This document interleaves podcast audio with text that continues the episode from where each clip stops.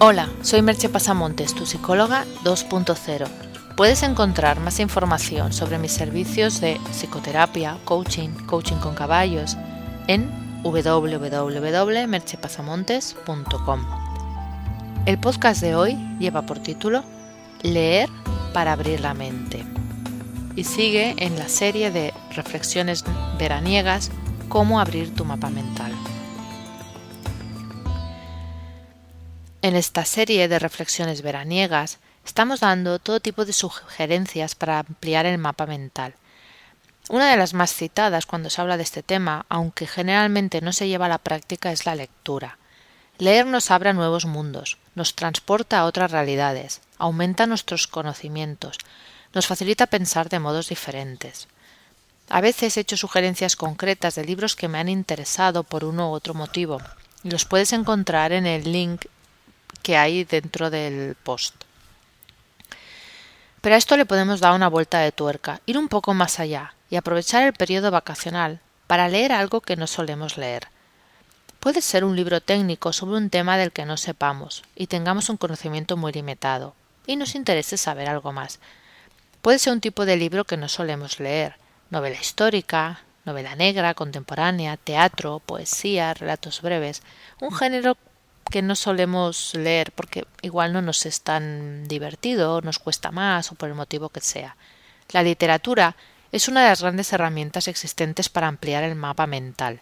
Leer un clásico, si no solemos hacerlo, también puede ser una opción. Tal vez descubramos qué los hace tan intemporales. A pesar de que Hemingway dijera la obra clásica es un libro que todo el mundo admira pero que nadie lee. Es también esta época una buena ocasión para leer esos blogs que parecen interesantes, pero que nunca encontramos tiempo para hacerlo.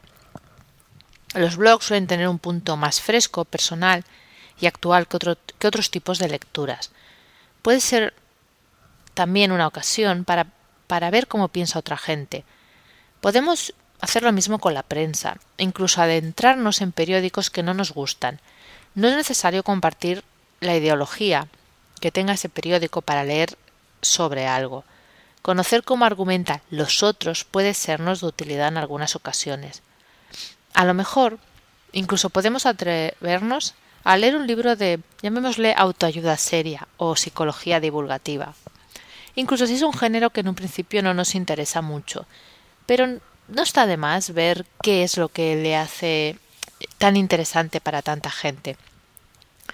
Lo más importante es que escojamos lo que escojamos, lo hagamos con un espíritu abierto, tratando de encontrar otros puntos de vista sobre el mundo, y no solo tratando de confirmar nuestras propias creencias. Como dice Tom Byers, formador de emprendedores en la Universidad de Stanford, en Silicon vivimos instalados en el cambio, porque en el cambio está la oportunidad.